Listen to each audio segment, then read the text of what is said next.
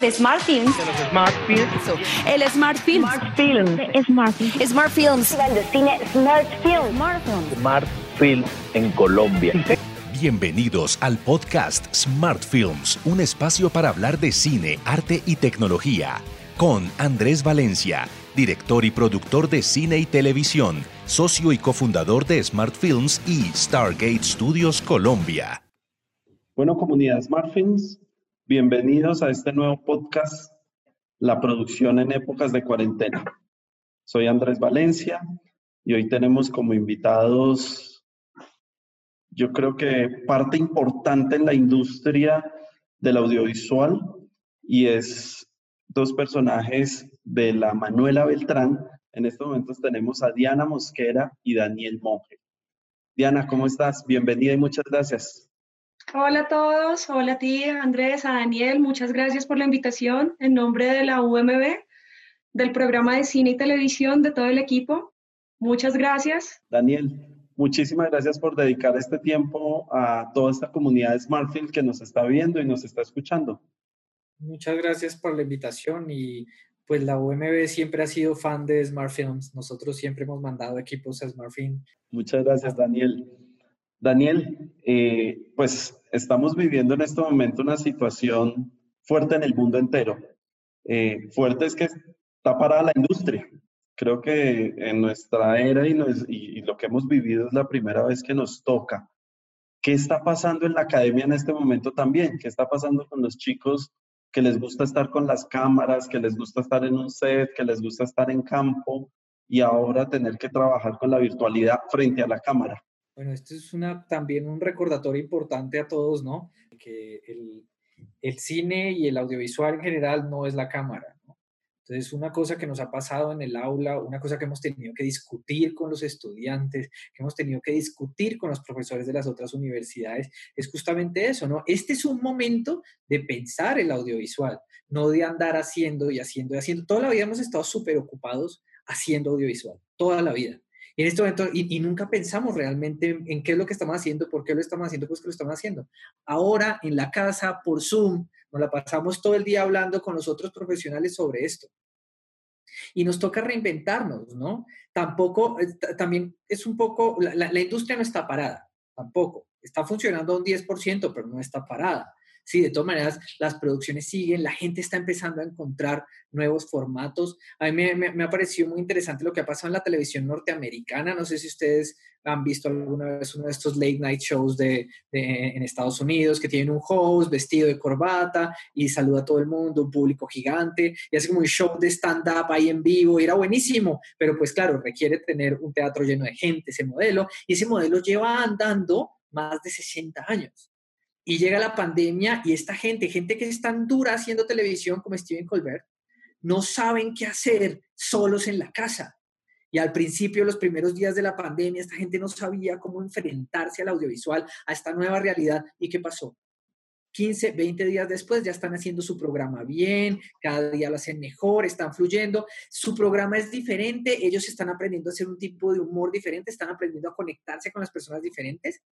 Pues sí, lo que tenemos en este momento es que romper la pirámide del audiovisual, dejar esta idea de que simplemente hacer audiovisual es emitir, emitir, emitir, y también puede empezar a ser parte de un diálogo, que es justamente lo que siempre ha pasado en las redes sociales, ¿no? Que es el audiovisual que está triunfando. Nosotros podemos ver ahorita que, pues claro, nadie está haciendo películas en 35 milímetros, pero este es el festival de los youtubers. ¿Sí? Porque pues, para hacer YouTube yo no necesito andar con el super equipo ni con el crew de 300 personas un, un, YouTube complicado, uno lo hace con cuatro o cinco personas. O sea, uno necesita una cámara y le sostenga luces y hágale.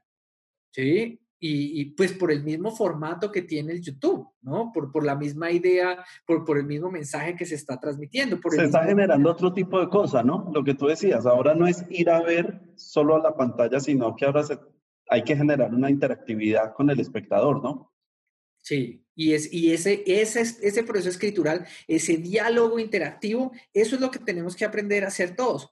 Está, está, muy, está muy chévere pensarse uno como Stanley Kubrick, eh, ese gran hombre que tiene tantas cosas que decir, que tiene tanta cosa en su cabeza, que la única forma de expresarlo es a través de millones de dólares puestos en un escenario increíble con los mejores actores, con el mejor director de fotografía, con el mejor montajista y hacer la película perfecta porque soy Stanley Kubrick. Está muy cool, ¿sí? Pero, pero el audiovisual, y justo ahora en tiempos de pandemia es que nos tenemos que dar cuenta de esto, el audiovisual no es propiedad de pocos es hora de que el audiovisual realmente se vuelva una realidad posmoderna, en la que la voz de todas las personas eh, eh, tenga que ser escuchada. Y entonces ahora el audiovisual de un muchachito de 15 años que, que, se pone a pararse de manos es igual de importante que el audiovisual de, de que, este, que este conversatorio que estamos teniendo nosotros.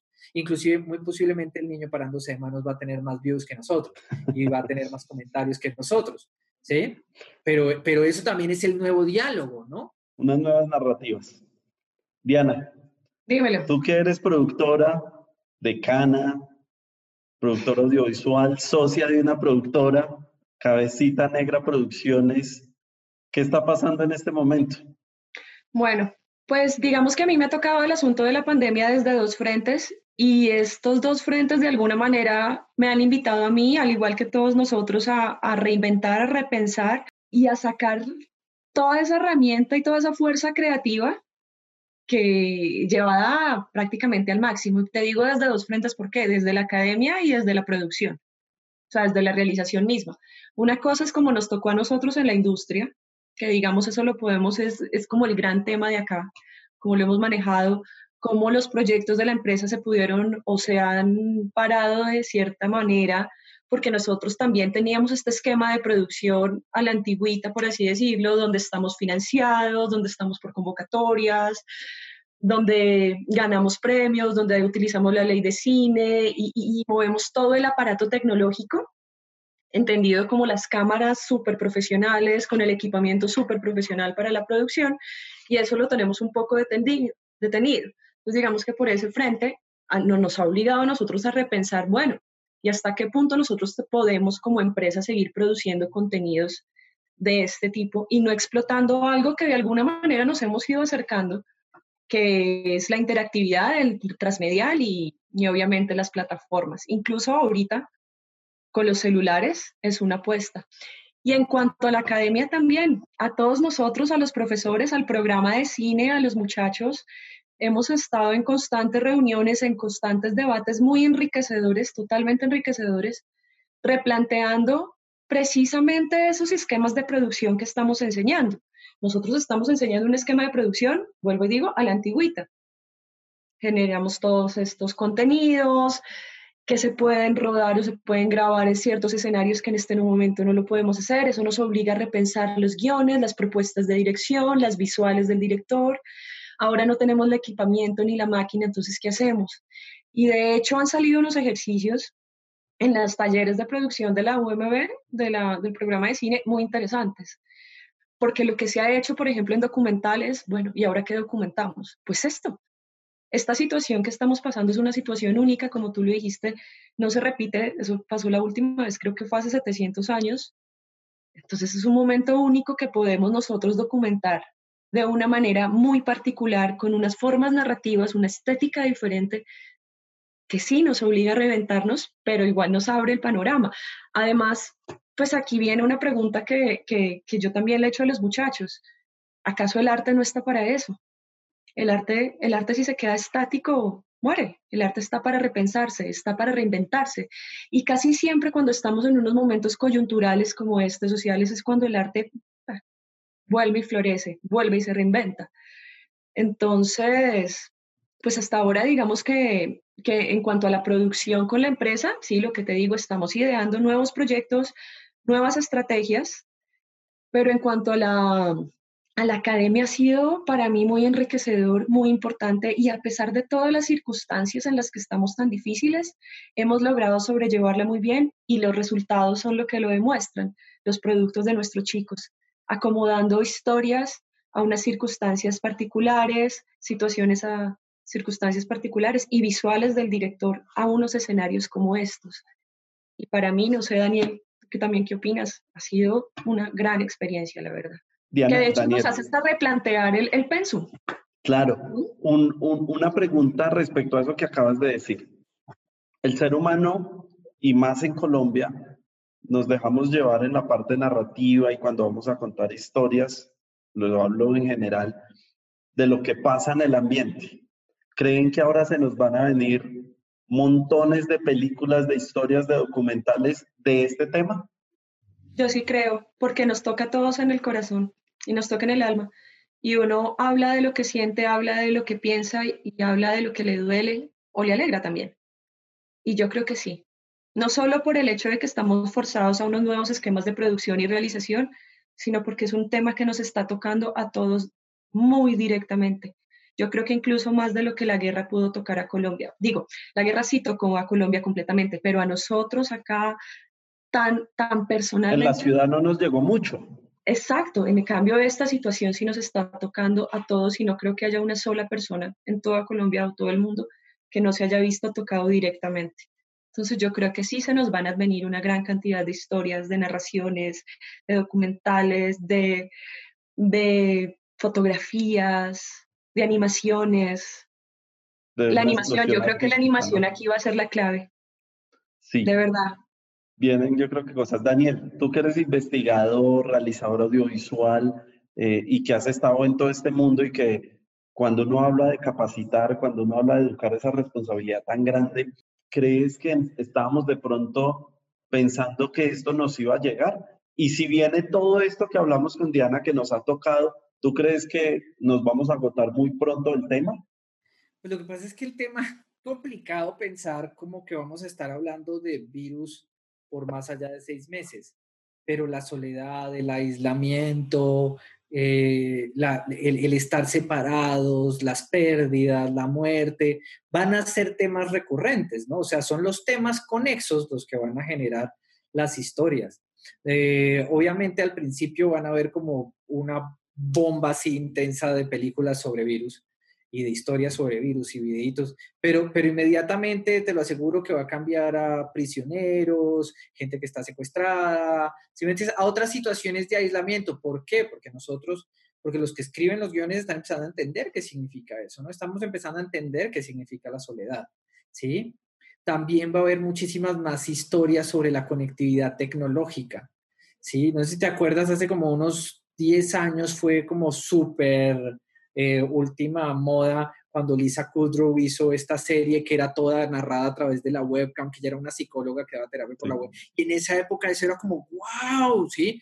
Ahora, ahora hay una gran cantidad de audiovisual que se va a hacer así, esto, esto, esto ahora va a empezar Ah, en, el cine siempre llegan tarde y, siempre, y en la literatura siempre se llega tarde a las tecnologías. Es como en una película los personajes todavía no se la pasan todo el día en el celular como en la vida real. Todavía, tienen, todavía utilizan el celular para hablar por teléfono, que es muy gracioso, porque es el, único lugar donde la gente utiliza el celular para hablar es en, en, las películas. Pero vas a ver que de todas maneras ahora este tipo de contactos, este tipo de, de, de cercana lejanía va a empezar a aparecer. Eso también cambia la manera en la que yo construyo los personajes. Cuando yo, imagínate que alguien intentara hacer la película Hair hoy en día, el tema del aislamiento de este tipo sería completamente diferente. La forma en la que él se relaciona con su sistema operativo sería mucho mejor vista, porque si algo hemos aprendido en esta cuarentena es que las personas tienden a relacionarse más con sus inteligencias artificiales. No va a llamar a la mía porque si no empieza acá a contestarme, pero, pero inclusive en la semana pasada para el cumpleaños de un amigo puse a mi inteligencia artificial a cantarle Happy Birthday to You. Y fue... es natural. algo... De acuerdo. Voy, me vuelvo a la academia. ¿Qué está pasando con los chicos yo que he podido estar en varias instituciones y más que todas estas carreras audiovisuales, a los chicos que les gusta estar ahí en el salón, les gusta ver, además que los artistas de por sí nosotros nos gusta el contacto, mirarnos, escuchar, tocar el sonido, todo eso. Al llevarlos a la casa, ¿ha generado alguna resistencia de estudiar a través de la web? Inicialmente un poco, sobre todo por el aprendizaje. ¿Hasta qué punto yo puedo realmente aprender si no tengo en mis manos el cacharro, por así decirlo coloquialmente? no tengo las cámaras, no estoy armando el trípode, no estoy moviendo el dolly. Pero también los chicos han sido muy receptivos y son totalmente entendidos al respecto de la situación. Entonces han logrado adaptarse y han encontrado precisamente en sus celulares un aparato, una, un aparato, no, una herramienta que va más allá de, de, la comunicación, el Facebook o el Twitter o, o, el Instagram, sino esa herramienta comunicativa que era la cámara en la universidad y lo han logrado encontrar. Entonces, en un principio sí hubo resistencia, no vamos a decir que no, pero la adaptación ha sido muy buena. Igual, pues lo que digo, acá es la exigencia creativa para todos, no solo para el, mundo del arte y el mundo del cine, sino para toda la sociedad. O sea, una exigencia absoluta para precisamente sobrellevar estas situaciones de soledad y aislamiento. Y aquí es cuando los chicos han hecho gala de su creatividad. Bueno, no solo los chicos, también los profesores, tener que repensar estrategias metodológicas, tener que repensar formas de evaluativas, eh, tener que pensar o repensar los ejercicios, como te decía, algunos nuevos esquemas de producción y de realización diferentes, donde el equipo está junto pero está a distancia, donde construyen, esa me parece una, una historia maravillosa, la tenemos en el programa, están construyendo una película a varias manos en diferentes espacios. Entonces, construye el equipo, está el director, está el guionista, está el fotógrafo, pero es totalmente transversal a sus habitaciones, a sus cuartos. No pueden estar juntos, pero están construyendo la obra. Es como un cadáver exquisito. Entonces, creo que ahí es la verdadera respuesta de los chicos, porque igual lo están haciendo y lo están haciendo con ganas, que eso para mí es lo más importante. ¿Mm? Daniel, ¿cómo te ha ido a ti con eso? ¿Cómo, cómo lo han recibido y, y cómo han respondido los chicos a trabajar desde la casa. Pero yo soy el profe más de las materias teóricas. Yo soy el profe que normalmente goza de una libertad gigante frente al tablero y expresa sus palabras por horas y horas y todo el mundo tiene que escucharlas. Ah, y mira que me pareció una cosa muy loca porque al principio yo pensé, eh, las primeras clases yo pensé que no me iban a escuchar, que simplemente iban a dejar la pantalla andando y que se iban a hacer otra cosa y he descubierto con una alegría increíble que las personas pueden hacerse responsables de su propia formación. Mm. Y estos muchachos que teniéndolos en el salón de clase me tocaba jalarles las orejas para que se queden callados, hoy son los que me están diciendo, profe, y si me leo esto, profe, y si hago esto, ¿sí? Y escuchan toda la clase y están pendientes de todo y están generando procesos de aprendizaje mucho más intensos y mucho más exitosos. Pero, pero pero esto va mucho más allá de lo que el profe puede hacer, porque el profe simplemente trató, o sea, yo en mi caso traté de hacer lo mismo que hacía en el salón de clases, traté de no cambiar nada, pero ellos como personas decidieron responsabilizarse de su educación. Eso parece, me parece que ha sido una ganancia increíble de esta pandemia, es tener gente de 16, 17, 20 años pensando en cómo me voy a educar, cuál es mi futuro, qué es lo más importante para mí aprender, ¿Cómo puedo ser yo un realizador de cine importante en mi país? ¿Qué le puedo yo ofrecer desde mi profesión, desde el audiovisual a mi país? Y son preguntas que los niños se hacen dentro del salón de clase. Hay que romper la pirámide del audiovisual. Daniel Monge. Cancún Cards premiará la mejor producción. Participa en Smart Films 2020. Aplica términos y condiciones. Yo les voy a confesar que yo admiro mucho como lo decía Daniel, a veces cuando íbamos o nos sentamos en el aula, no falta el que está en la puerta y dice, ¿de qué es que vamos a hablar hoy? Le dicen dos cosas y entra. Ahora te toca hacer, ahora te toca leer, ahora te toca observar, ahora te toca eh, volverte de verdad responsable en todo ese proceso. Hablemos de la producción en ese proceso. ¿Qué análisis o qué se le está apostando a los chicos pensando en producción en este momento? ¿Cómo se tienen que adaptar? Me imagino que ellos deben estar en procesos de producción para cumplir con la universidad y me imagino que harán trabajos por el estilo. ¿Hacia dónde se les está enfocando la producción para que la puedan cumplir y puedan desarrollar? Bueno, mm, partimos de la reestructuración de todas las obras en todos los semestres. Eh, pues digamos que en la Manuela todos los semestres se está creando y hay diferentes tipos de, de películas o narraciones audiovisuales que se hacen. Inicialmente teníamos unas planeadas, pero claramente ya no se pudieron hacer, entonces se están repensando desde el guion. O sea, nosotros consideramos que si desde el guion se plantean unas circunstancias particulares, un conflicto particular, en un espacio-tiempo particular, inmediatamente la producción se podría realizar con mayor facilidad. ¿A qué voy con eso? Si los guionistas mismos inician por, por ejemplo, eh, sacar exteriores de su historia y tratar de, de plantear los conflictos en un espacio-tiempo determinado que sea manejable, que sea dentro de un hogar, de una casa, la producción se puede continuar. Claro, producción, como te digo, como tipo cadáver exquisito por ahora. Yo creo que eso va a tener un impacto al futuro como lo tuvo la nueva ola con sus esquemas de producción, sí. Pero digamos que ahorita lo que estamos haciendo es replantear desde el guion, desde los personajes y desde el conflicto mismo, precisamente para que las realizaciones se puedan hacer. Daniel, estábamos hablando antes de arrancar preciso de esto, que los chicos venían en una, digamos, programación y en todo un proyecto de usar las cámaras grandes, de usar los equipos de cine tradicionales y todo eso, cuando íbamos a entrarnos a smartphones y que hablábamos de producir con el celular y que a veces existe ese choque. Ahorita les tocó casi que obligados a empezar a utilizar más el celular que llevarse todo ese montón de cacharros y de juguetes. Daniel. Sí, y esa aproximación para algunos fue fuerte, para otros fue natural. Nosotros también tenemos chicos que igual están trabajando en YouTube, que están trabajando en, en otros medios para uh, TikTok, en Facebook Live, por, Instagram.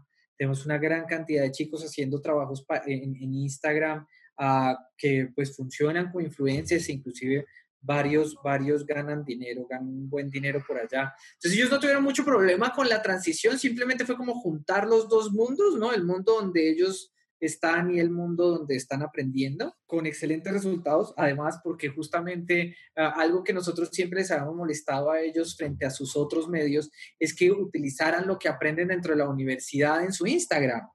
Sí, o sea, tratar de entender que no es una cosa el cine tradicional y otra cosa Instagram, que, que, entiendan que, que, que, sí hay cosas diferentes en TikTok, pero que tomas a TikTok uno le puede meter Tarkovsky sin problema, se puede. Eh, al principio fue un poquito complicado, pero cuando empezó todo esto, los chicos empezaron a darse cuenta que, que se puede, que es fácil y sobre todo que es un lenguaje que ellos ya conocían. Ok. Diana, ¿Qué crees que podrían aportar las personas o todos los chicos con los que tú trabajas para cambiar el universo en el que vivimos por medio de un celular? Generando contenidos trascendentales. Creo que esa es la manera. Ellos son los que mejor manejan las plataformas precisamente. Yo creo que incluso más que muchos de nosotros. Nosotros venimos de unas escuelas anteriores donde precisamente las cámaras y demás, los esquemas de producción y de realización son diferentes. Y lo que decía eh, Daniel, para ellos, para muchos es ya natural, era juntar un mundo de su vida con una circunstancia. Pero creo que ahí es cuando la academia, y no solo la academia, sino todos estos otros espacios de aprendizaje, como los SMART, como lo son los cineclubes, son los invitados a jugar a que a que los chicos o a, o a, a, a la redundancia, somos los llamados más bien a invitar a los chicos a precisamente que, que, que, transformen esta mirada y este mundo, dejando ciertos contenidos que tenemos que admitir que son banales en estos escenarios para generar esos buenos contenidos, para generar contenidos que impacten, que, te, que generen memoria, memoria cultural y que lo tomen con la mayor seriedad del mundo. Y creo que ahí está el clic. No creo que haya tanta distancia realmente entre los contenidos. O sea, en, en, el lenguaje no hay tanta distancia entre lo que se puede generar con un celular a lo que se puede generar con una cámara. Es el mismo cine, es el mismo lenguaje. ¿Por qué no utilizar entonces o apostarle también a los mismos contenidos? Yo creo que es ahí donde podría ser el gran cambio.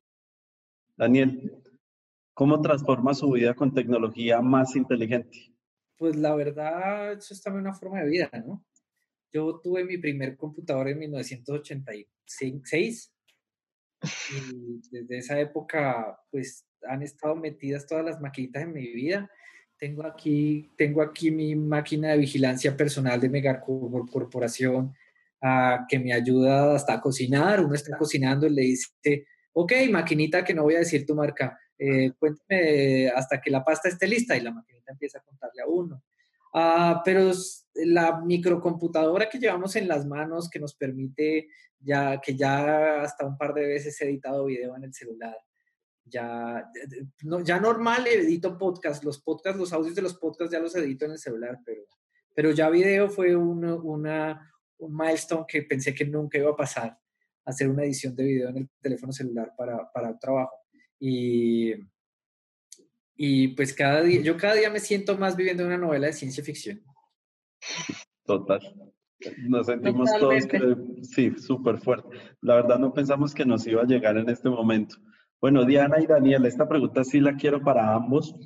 Eh, ¿De qué está hecho su corazón? Bueno, mi corazón, mi corazón está hecho de, de muchas cosas positivas, negativas, muchas esperanzas, a veces desilusiones en una situación como esta. A veces uno se levanta y y, está con el sol amarillo y a veces piensa que esto es el acabose.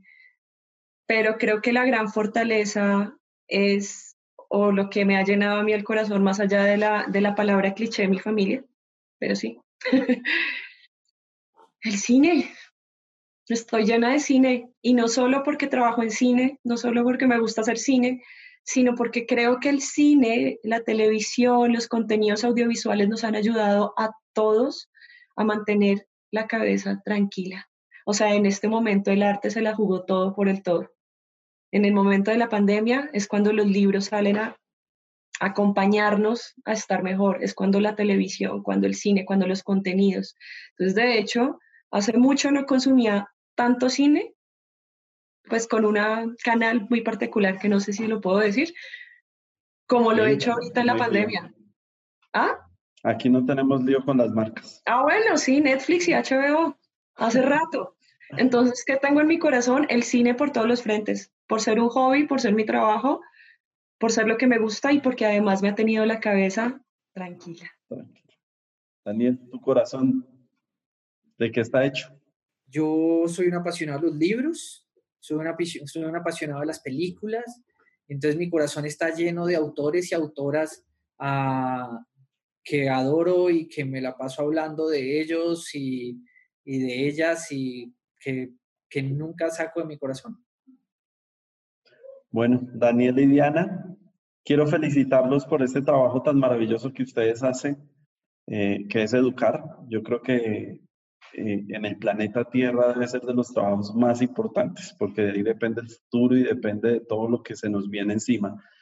Muchas gracias por aceptar esta invitación, muchas gracias por estar desde SmartFilms y antes de que se despidan y pues que nos envíen un mensajito a toda esta comunidad. Bueno, pues de parte de Diana Mosquera y de parte, hablando también de la dirección y producción de cine y TV de la UMB, de la Manuela Beltrán, les doy un saludo y un abrazo fuertísimo. Les mando la mejor energía, sobre todo en estos momentos. Y nada, me alegra un montón que hayan escenarios como Smart Films. Gracias, Diana. Daniel. Pues eh, sí, en estos momentos eh, no solamente un mensaje de apoyo, sino también un llamado, a, un llamado a toda esa creatividad que nos caracteriza, porque vamos a encontrar maneras de no solamente seguir contando historias, sino contarlas mucho mejor que antes. Este punto de inflexión en la historia del audiovisual colombiano así como lo fue 1949, así como lo fue el 68. Son puntos de inflexión que aunque nuestra producción parece que está completamente detenida, es el momento donde paramos, pensamos y nuevas voces emergen. Maravilloso, Daniel, este cierre. De nuevo a toda la comunidad SmartFilms, sigan conectados en todas nuestras redes, en todas nuestras plataformas y recuerden que las eh, inscripciones para que hagan sus cortos y participen están abiertas. Visiten la página web www.smartfilms.com.co.